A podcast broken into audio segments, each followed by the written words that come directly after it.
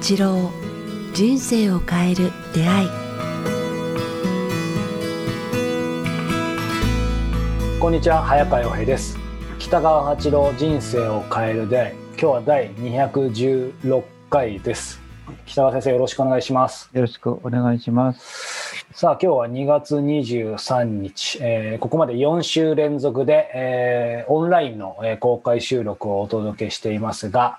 えー、北尾先生、やっぱり今回ね、あのこのオンライン公開収録ということで、やはりリアルじゃないのと、えー、これなかなかあの聞いてる方ちょっと分かりづらいかもしれませんが、このオンライン公開収録そのものはですね、今、参加、皆さん、えー、数十人の方していただいてるんですが、収録中は僕と北川先生が基本的に、ね、いつもね、収録してるので、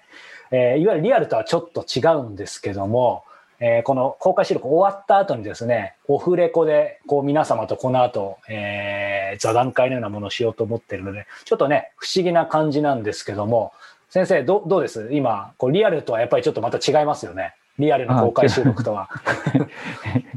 なんかもう、僕の目にはなんか、早川さんしか入ってないので、あの。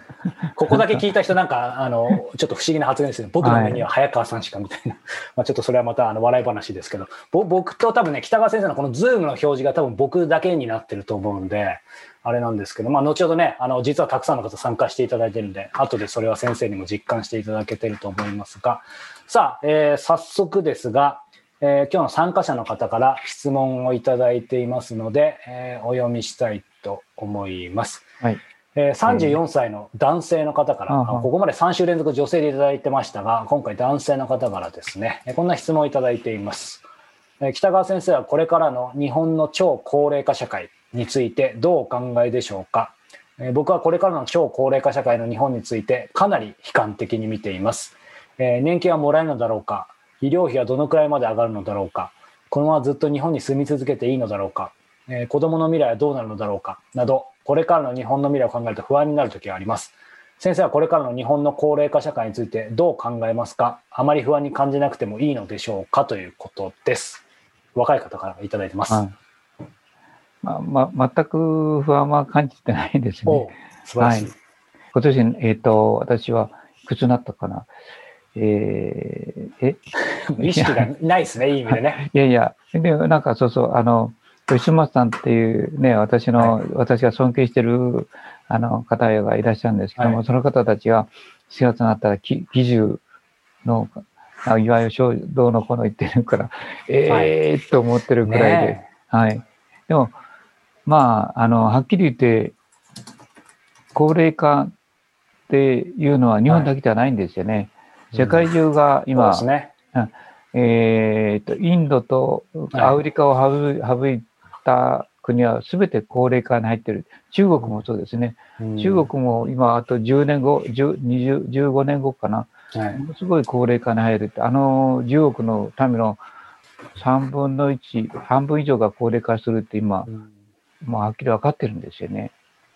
日本と同じような。はい、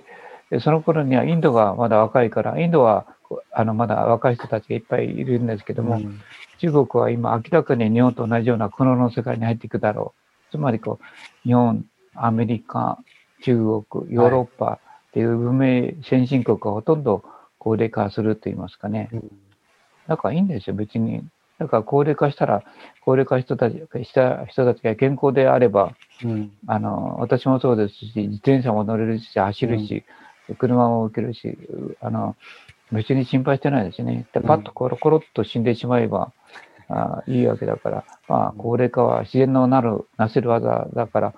大切なことは高齢化でも生き生きと生きるっていうことじゃないですかね。ねだから、あの、この方も今から備えて筋肉をつけて、歩いて楽しんでいて、うん、そうですね。自分自身がまずね、高齢者になった時にどうあるかってことですね。楽しめばいいんですよ。友達をいっぱい作って、うん、で、いろんな趣味を持って、そういう趣味の会を作っていけば、仲間が増えるからですね、そういう社会がこれから増えていくと思いますね。この間もなんか昭和40年の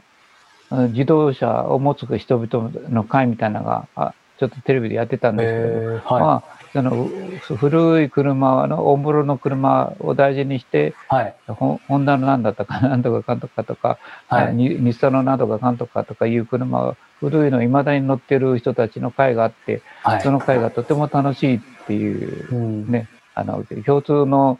ものを大事にする人たちの会みたいなのが、とてもそこの会に行くのは楽しみであるし、うん。あのなんか意見が面白いということを言ってましたけれども、うん。結局、そういうグループがたくさん増えていくんじゃないですかね。うんうん高齢化すると、やっぱり、そういうこう趣味と悟りとセンスが同じの人たちがいっぱいうん。グループができるので楽しいと思います。うん。あとだから、は、あ、はいどうぞ。いや、いいですよ。なあとは？あ、全然ちょっと、あの、若干話ずれますし、切り口も違うかもしれないですけど、最近ちょっと私も思ったのが、ある本を読んでたり、実際それに関わってるような人から話を聞いたんですけど、今結構こう、海外、特にアメリカとかで、そのシェアホームみたいな形で、いわゆるですね、やっぱりその高齢者の方で、やっぱりそういう方はすごい知見が当然、まあ先生も含めてですけど、知見があったりとか、あとやっぱりまあ一般的にすごい若い人に比べると、ある程度その、なんでしょう。うん、その、まあお金というか、ねうんあの、ゆとりとかも、そのお金持ちとはちょっと意味が違いますけど、まあ家を例えば持ち家だったりゆとりがあるので、結構その、なんだろう、高齢者の人は例えばそういう知見だったり、ある程度、例えば自分の住居とか、そういったものを提供できると。で、逆にその若い人は、そういう高齢者の人と、要は一緒に、要は多世代間で一緒に住むみたいな、うんそういう新たな形が結構、今シェアリングとか一緒に住むみたいなのありますけど、同世代じゃなくて、高齢の方と若い方が。で、は若い人は、そのお金はあんまり持ってないけど、その高齢者の人と一緒に接すると。で、高齢者の人は逆に一緒に接しながら家は一緒に貸してあげるとか。だから、なんて言うんでしょう。やっぱり、まあ僕もこの方が心配されてるように世代も近いので、そのデータだけ見たら、例えばもう年金を破綻してるとか、こう自分がこうね、あの将来の世代のためにとか、いろんなありますけど、やっぱりこう、物の見方をどう変えるかということで、まあまさにね、高齢者って言ったら先生に怒られますが、まあ、まあ一応年齢的には高齢者なので、はい。あの、つまり僕まさに経験させていただいてるんですよね。こう、やっぱり先生からこういういろんな、まあ本当に得難いプライスレスなね、あの知見をいただいたりとか一緒に過ごさせていただいて人生本当にね、変わってるので、だからなんか、やっぱり物の見方次第だし、こう、なんだろう、あ早川さん、あの、物の見方とね、仕組みが変わってきますよ。仕組はい。み。だから若い人とどあの高齢者がこう連携して、なんか一つを仕事にしていくとかね。あので今言われたようにあの先輩あの年配の人たちがあのアドバイスして若い人がそれをこうはい。あの修正したり良き解決を見出していくとか協力していくようなし社会仕組みがどんどん出てくると思います。うん。だからすごいそういう意味での協力関係とかあの、ね。改革とかいうのが進んでくると思うからうん。まあ、世の中の仕組みの流れに逆らわずに乗っていけばいいんじゃないですかね。受け入れるというかね、うん。そういう仕組みにどんどんどんどん参加して、あこの方もやがて、あと20年も経つと、まあ、ね、60代に入っていくと思うんですね。そうはい。だから、まあ、その仕組みに乗って、乗っといて、で、うん積極的に参加していけばいいと思いますね。うんうんあんまり心配しなくていいと思います。すね心配していくと、あの、嫌がっての取り残されてくる。うん仲間からこう仲間に入れてもらえなくなるから、斜めに物事を見てしまうようになってしまうからですね。うんだからもう少し素直にこう世の中の仕組みが変わっていけば、その仕組みを取り入れて、でそこで協力していく人生を役立てるという方向に変わっていけばいいんじゃない、いいと思っていけばいいと思いますね。年金はもらえるのだろうかって、もらえないと思いますね。うん年金の仕組みは崩壊していくと思います。うんでちなみに私は年金ももらってません。というのはもう40代の頃から年金もらうつもりなかったからですね。で、年金をもらうシステム、社会には入入らなかったんですよ。会社も、なんか、ひたすら瞑想と断食してたから、うん年金を払うということはできなかったので、うんだから、なんか、そういう仕組みの時にもう私はもう、あの、年金をもらう、もらわないっていうふうに決めてたからですね。その代わり、今70になってもまだ働いてますけどね。そうですよね。で、元気その働くということは、逆に元気にならないといけない。うんうんうんうんなんか年金もらってだらだら過ごすというよりも、私は年金いらなくて、きちんと働いてますね。うんうん。だから自分の考え方を変えればいいんじゃないですかね。うん。年金もらわなくて、そこまで頑張って自分の能力の中で生きていくっていう、うん。仕事を頑張るぞっていう。うん。まあ仕事がある方が生きがいがありますそうですね。うん。でもそういう意味ではこうねあの先週かな、えーそのやっぱりなんて言うんでしょう、うん、その覚悟とか悟り、えーっていう話もありましたけどなんか覚悟悟りって言葉だけでちょっとあのきつい感じするかもしれないですけどやっぱりなんか、まあ、何が申し上げたいかっていうとやっぱり見方、ね。あり方で全然変わってきますよね。やっぱ気づいて取り入れるということでしょうね。うんうんうん。で、そういう人と接接触していくそうなんですよ。っていうことが大事だと思いますね。うんだから先生おっしゃったようにその超高齢化社会ってね言ってしまえばそれまでなんですけどその高齢化社会を構成する高齢者の方も本当に十人十色、えー千差万別なので例えばねこ自分が今若ければ、まあ、僕自身も今お話伺いながら改めて決意をあの新たにしましたけどやっぱりこう自分が将来こうなりたいっていうようなロールモデルのようなねこう高齢者の方とえーお付き合い、例えばさせていただく、やっぱり誰と付き合うかっていう意味で、まあそういう意味で僕はね、本当北川先生はすごくありがたいですけど、それと同時に自分自身が高齢になった時に、やっぱり文字通り元気であるように、必ずなるからですね。うんまあ食やね、健康、心も含めて、やっぱり今からなんかやっていくと、なんか、なんて言うんでしょう。その客観的な、ね、年金もらえるかもとか、まあ、そういうものあるかもしれないですけど、なんかいい意味であんまり別にそれを見て見ぬふりをするっていうのは違いますけど、なんか日々の生き方でそっちにフォーカスしなくなりますよね、心配したりとか。あ年金をもらうつもりないで、でも頑張ればいいんじゃないですかね。僕はその、私はもう全く年金をもらうっていう、あとは全くなかったですね。うんうんうん、うんですね。なだからその代わり、は自分のこう才能を尽くして働くって言いますかね。うんまあ、えっと体体力で体を使ってっていう意味でもいいと思うんですけども。で、その次にこうはい医療費はどのくらい上がるだろうかっていう、うんかなり上がると思いますね。でも、はい私は医療費を使わない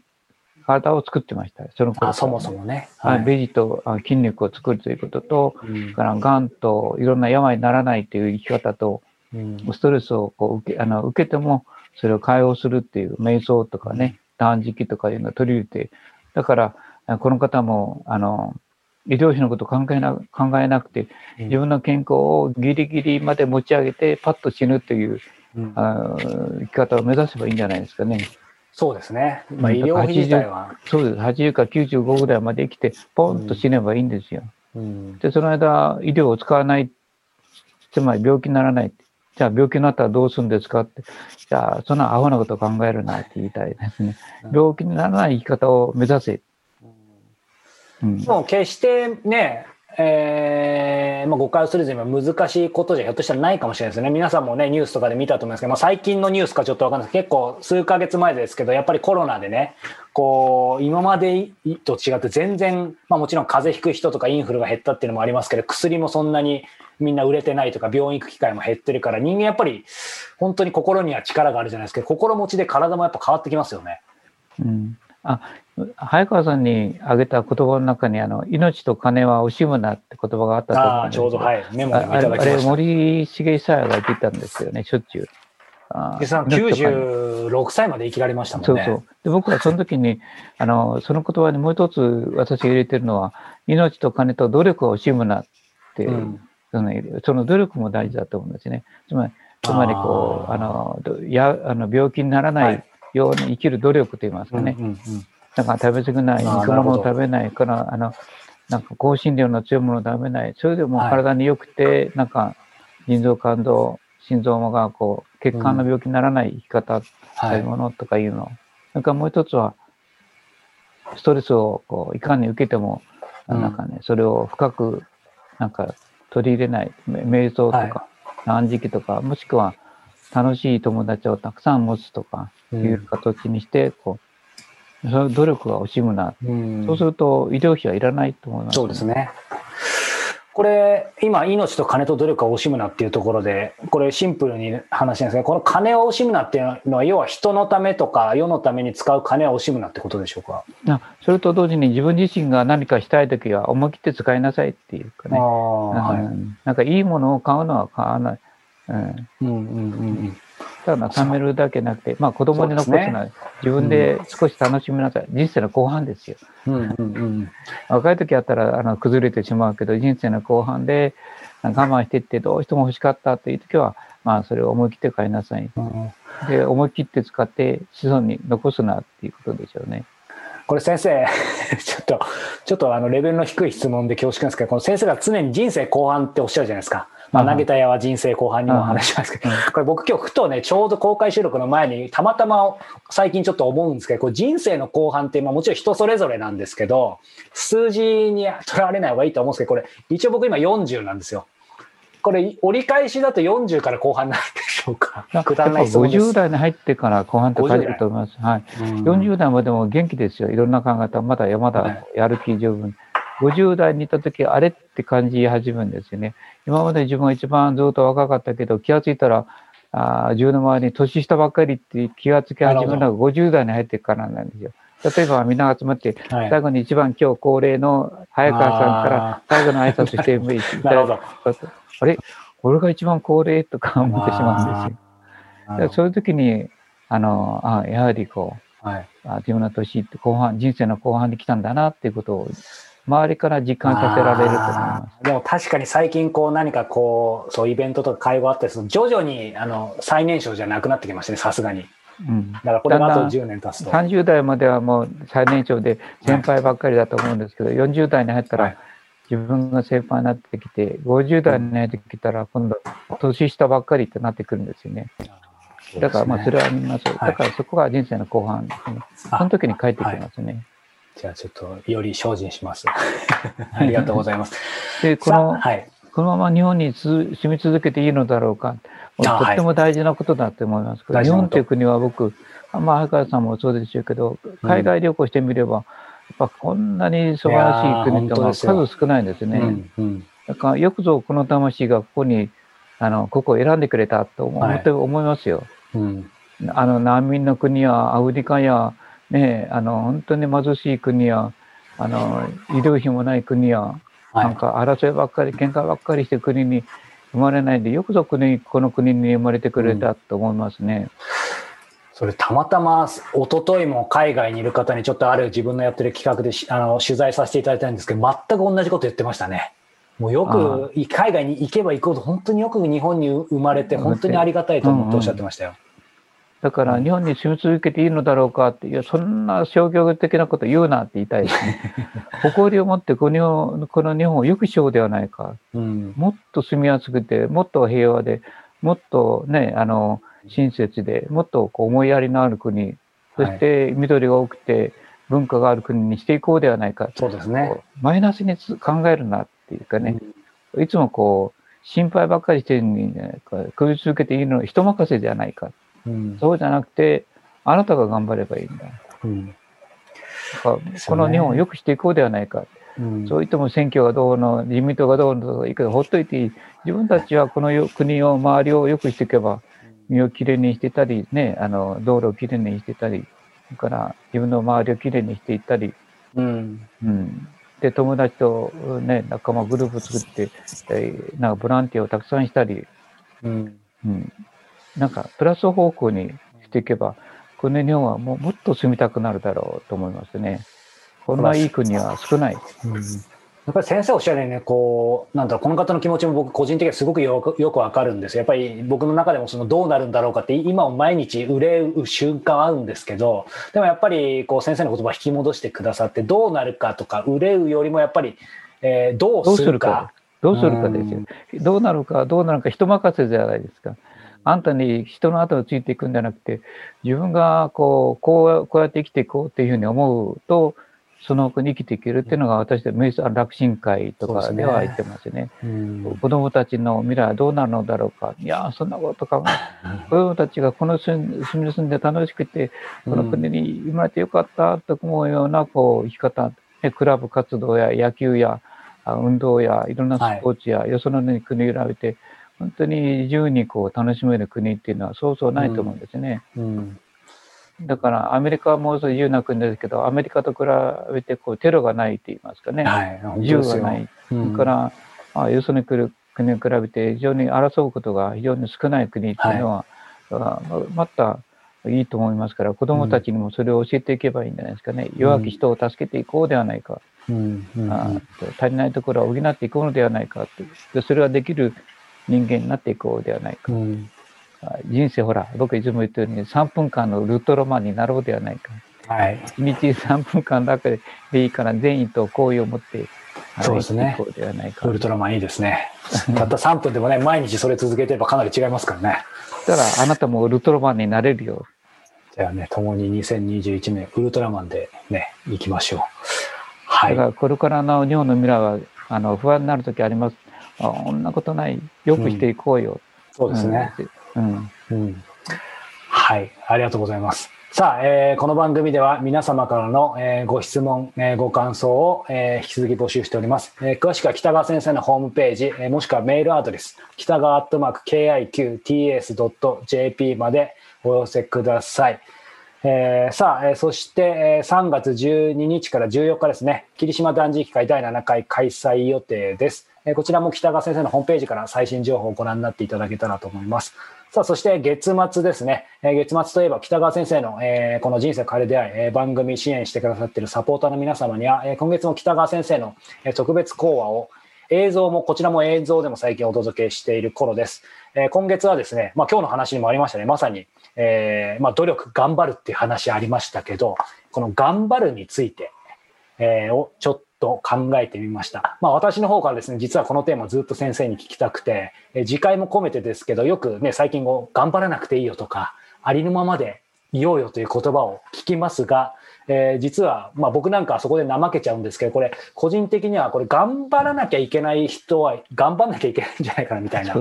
そう。なので、そういう素朴な疑問をですね、今この、まあ、コロナ禍でもありますし、一番しんどいんですけど、この頑張る、えーについて、本質をね、こう改めて先生に伺っていますので、まあ、先生、一言だけ、ちょっとこの頑張るについて、えー教えていただけますか？要はさっき言ったことと同じですよ。この人生、日本で生まれて、この命をもらったからには、うん。この日本でこう生きると言いますかね、その時はやっぱ、日本という国はとてもいい国なので、自由に使えるので、そこでは命とお金と努力は惜しむな。うんそうですね。その努力、頑張るについて、今改でめてね。命も惜しむなって言いますかね。はい。まあそんな感じ。はい。努力は惜しむな。改めてこの本質について先生にお話を伺っていますので、いやいや、えーよく努力は裏切らないって言うけど、本当だと思いますので。そうですね、その話もありますね。はい、えーこちらもぜひ北川先生の、えーサポーター制度について、えーホームページ、えー等チェックしてみてください。さあ、えー今回から、えー今回まで4回にわたってお届けしてきました、えーこのオンライン公開収録。えー次回はですね、まあ、先生ともお話ししてですね、まあ、毎月はね、ちょっとまだ厳しいかなと。先生の体力的なものもあるので、はい。夜が苦手な、もう僕もに本来寝てる時間、まあ、どうでもいい話ですけど、あの、まあ、冗談はさておいてですね、えーまた次、えーまあ、3月ぐらいには、えーまあ、もうこの流れてる時3月直前ですが、3月ぐらいにはと思ってますので、えーこちらの最新情報もですね、おそらくこの頃にはホームページに上がってると思いますので、えーチェックしてみていただけたらと思います。えーということで今日第216回お届けしてきました、えーこの人生を変える出会い YouTube でご覧になっている方は、えーチャンネル登録をポッドキャストで聞いていただいている方は定期購読ボタンを押していただけたら、えー幸いです。えーということで今日は第216回でした北川先生そしてこのオンライン公開収録、えー参加してくださっている皆様どうもありがとうございました。